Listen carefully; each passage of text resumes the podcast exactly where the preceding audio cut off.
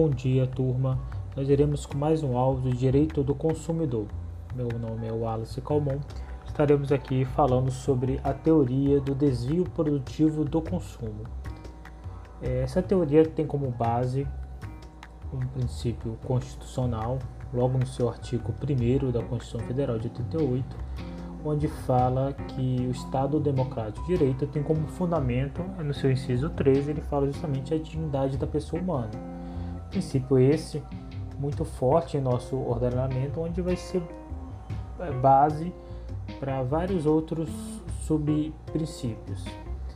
É, e principalmente na relação de consumo, onde a vulnerabilidade do consumidor é presumida e tendo uma desigualdade né, entre o consumidor e o fornecedor, muitas vezes o consumidor sai lesado, prejudicado nessa relação. Então é necessário uma guarita do direito para que compense essa desproporcionalidade fática. Então assim foi crescendo o entendimento justamente do desvio produtivo. No artigo 2, a gente sempre vai trazer os, os conceitos novamente que eles são muito importantes. Né?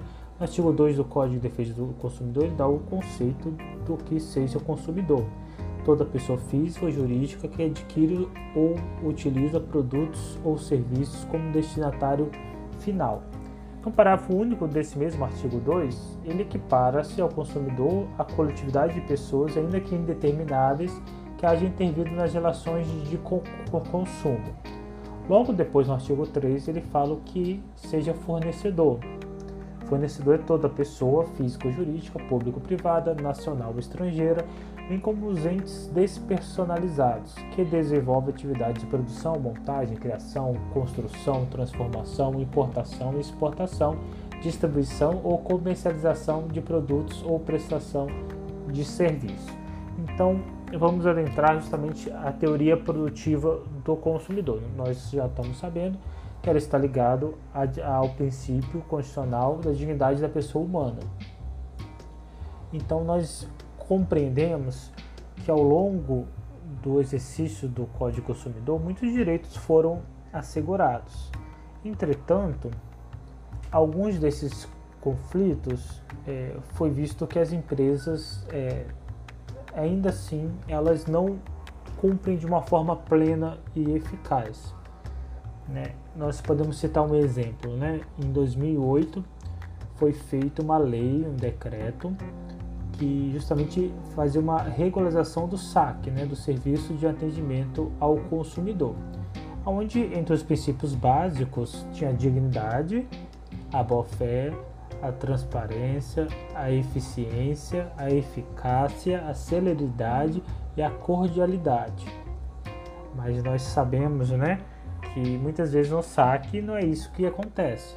Né? Existe até é motivo de piada em programas, né? Você tentar e, e cancelar sua linha te telefônica, sua internet, né? Fazer alguma reclamação, às vezes no plano de saúde, é, isso por muito no banco, por muitas vezes ela é bem dif difícil do consumidor fazer a reclamação ou fazer o cancelamento. É, eu mesmo tive um problema com o cliente, né? o cliente teve o seu, seu cartão clonado e ela tentou por mais de cinco vezes ligar para o banco para falar com o setor e sempre caía a ligação, sempre tinha algum problema. Ela foi até a, de, a delegacia próxima da casa dela.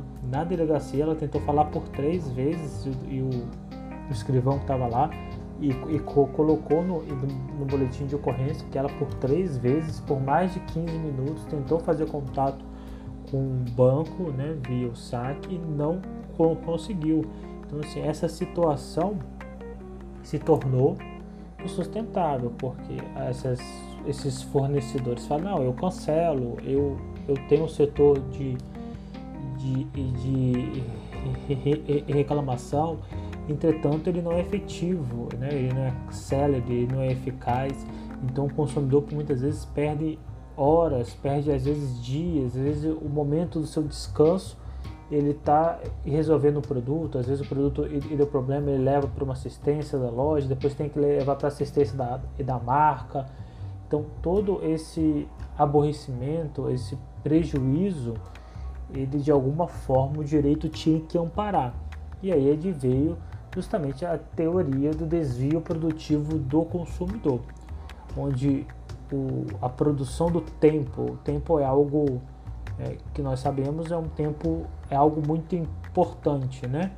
Então, o consumidor a perder o seu tempo resolvendo problemas que não eram para ser resolvidos dessa forma ao consumidor, né? o consumidor perde 3, 4 horas em três dias diferentes para resolver um problema, não é razoável que isso aconteça.